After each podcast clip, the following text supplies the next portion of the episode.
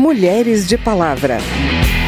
Hoje o tempo voa, amor escorre pelas mãos, mesmo sem se sentir. Nós percorramos o Brasil inteiro, nós acabamos elegendo 26 mulheres. Nunca mais nós fizemos isso. Nós nunca mais conseguimos eleger, numa legislatura futura, três vezes mais a bancada anterior. Eu vejo a vida melhor no futuro. Eu vejo isso por cima de um muro. Mesmo sendo a maioria da população brasileira desde a década de 40 do século passado, as mulheres foram quase sempre excluídas do processo de definição das leis que comandam o país, até conseguirem uma representação histórica em 1988. Eu quero crer no amor, numa boa, que isso valha para qualquer pessoa. Na Assembleia Nacional Constituinte, 26 deputadas trabalharam de maneira estratégica durante meses a fio em articulação com movimentos sociais e feministas e garantiram no texto constitucional novos caminhos para as mulheres brasileiras. A Constituição faz 35 anos. A gente comemora com memórias e sonhos de quem viveu aquele momento e daquelas que hoje se inspiram na atuação política das mulheres constituintes. Eu sou Vera Morgado e te convido a me acompanhar a partir de agora. Que não há tempo que volte, amor. Vamos viver tudo que há pra viver. Vamos nos permitir. A Assembleia Constituinte foi instalada em fevereiro de 1987. Funcionou até 5 de outubro de 1988, quando o Congresso promulgou a nova Constituição. A atuação feminina para conseguir participar da redação do texto histórico começou bem antes. Fortalecido na década de 1970 em muitas partes do mundo, o movimento feminista estava revigorado pela luta contra a ditadura aqui no Brasil. Outros movimentos de mulheres e de organizações de classe se uniram para atuar na política. Mas essa é uma história que merece ser contada em primeira pessoa.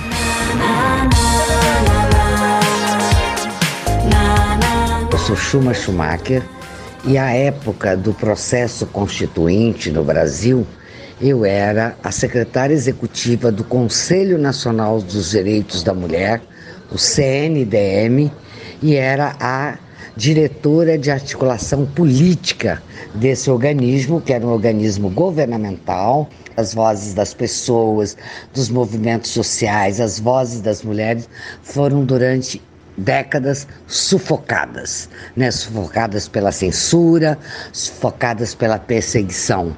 Então havia né, na população brasileira, na sociedade brasileira, entre as mulheres, um desejo muito forte de participação, um desejo muito forte de sermos ouvidas. E aí o que, que vai acontecer? O Conselho Nacional, uma das suas primeiras atividades foi lançar uma campanha chamada Constituinte para Valer tem que ter palavras de mulher. Era preciso eleger as mulheres. Foi uma campanha arretada, vamos assim dizer. Nós percorremos o Brasil inteiro, nós acabamos elegendo 26 mulheres. Nunca mais nós fizemos isso. Nós nunca mais conseguimos eleger numa legislatura futura, três vezes mais a, a bancada anterior.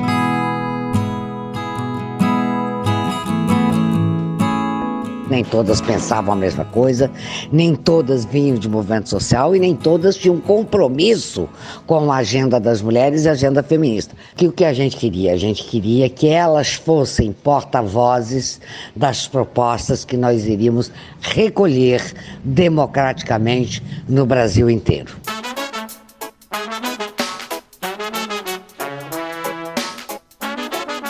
Por acaso, mas por conta de muito trabalho, eu fui uma das coordenadoras do lobby do batom.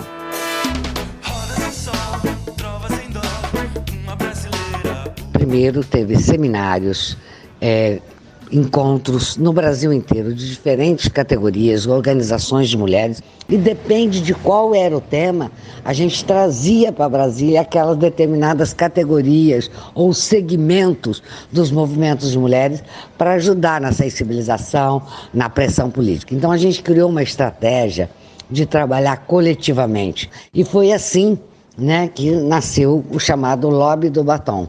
O Lobby do Batom é uma movimentação das mulheres, das feministas, do Conselho Nacional dos Direitos das Mulheres, mulheres que estavam na sociedade civil e a bancada feminina.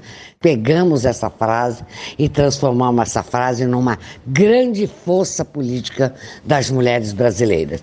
Por isso que foi esse vitorioso lobby do batom onde nós conseguimos colocar 85% das propostas das brasileiras no texto da Constituição.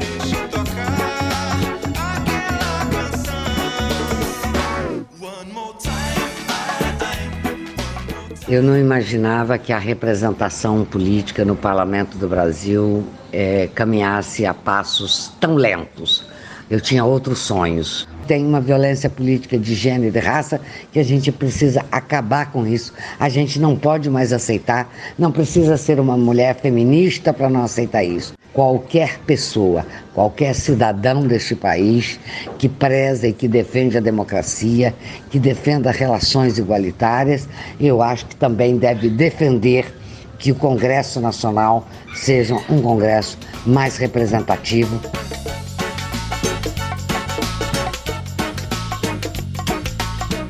1988, não havia nenhuma mulher senadora e nem líder de partido na Constituinte.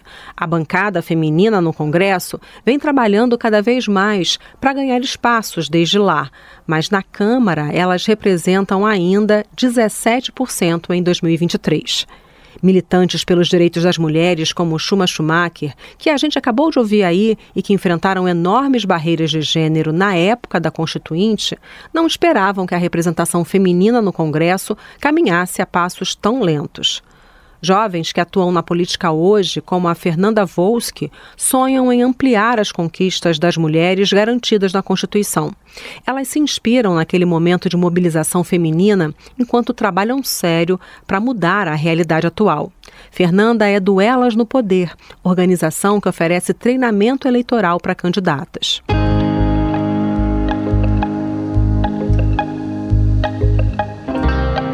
O que a gente defende são políticas de cotas mais duras, de coibir violências para as mulheres que chegaram lá, muito mais duras, muito mais duras. Então, a nossa Constituição precisaria refletir esse problema que a gente vive hoje e que sozinho não vai ser solucionado. É muito sintomático que a história das mulheres brasileiras que participaram na Constituinte seja tão pouco conhecida na história desse país e na história da redemocratização. A gente teve naquela época uma formação de um grupo que era um grupo muito diverso de mulheres, é, mulheres brancas, negras, de direita, de esquerda, vindas de ramos diferentes da sociedade, literárias, filósofas, parlamentares, que se uniram para mobilizar a sociedade, mobilizar a Constituinte para que olhasse pelos direitos das mulheres e aí elas formaram e fizeram a Carta das Mulheres Brasileiras aos Constituintes, que trazia ali reivindicações. É a partir daí que a gente reconhece que as mulheres têm necessidades diferentes, que elas precisam receber uma atenção e políticas públicas específicas voltadas para elas. Tem uma série de direitos que foram ali colocados e que foram conquistados por esse grupo de mulheres ativistas e que a gente hoje nem imagina um mundo, um país sem eles. Nem imagina que há 35 anos atrás as mulheres que tinham que ficavam grávidas e tinham suas crianças poderiam ser demitidas. A gente nem imagina que não teriam direito de igualdade entre homens e mulheres. As mulheres não teriam direito talvez de serem proprietárias de um lar, de serem encaradas como chefes de família e por aí vai.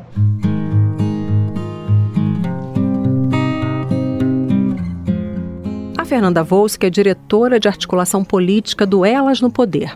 A plataforma dela é semelhante a uma outra iniciativa fundada pela Tamires Faqui, a Todas na Política.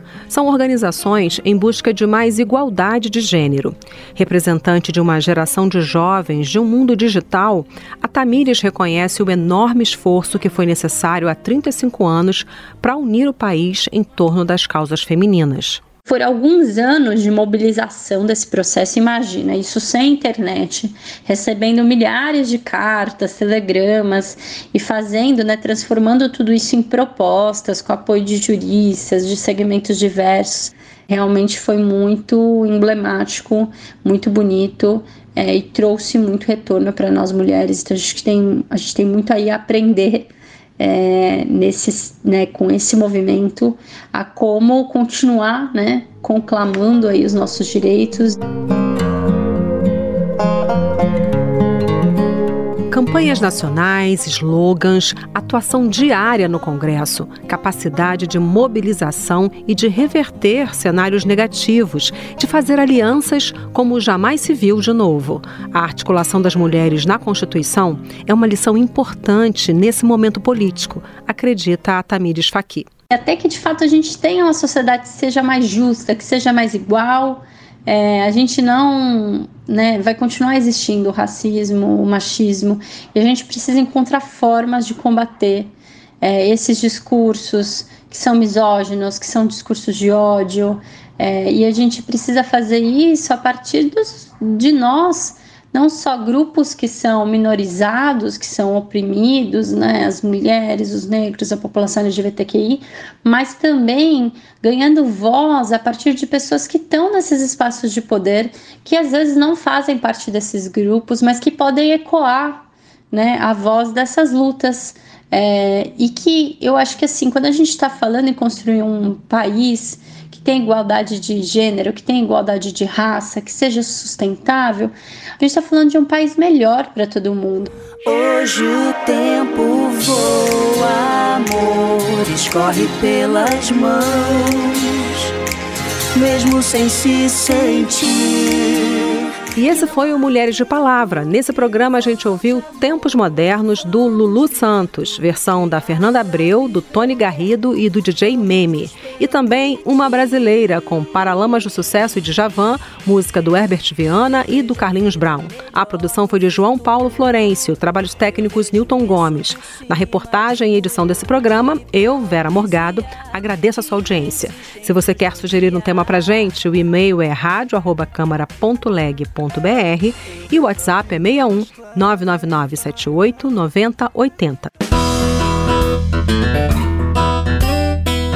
O Mulheres de Palavra é produzido pela Rádio Câmara e transmitido pelas rádios parceiras em todo o Brasil, como a Rádio São Gonçalo, de São Gonçalo dos Campos, lá na Bahia. Para conferir outras edições do programa, vai no site radio.câmara.leg.br ou no seu agregador de podcast preferido. Tchau, até a próxima. Mulheres de Palavra.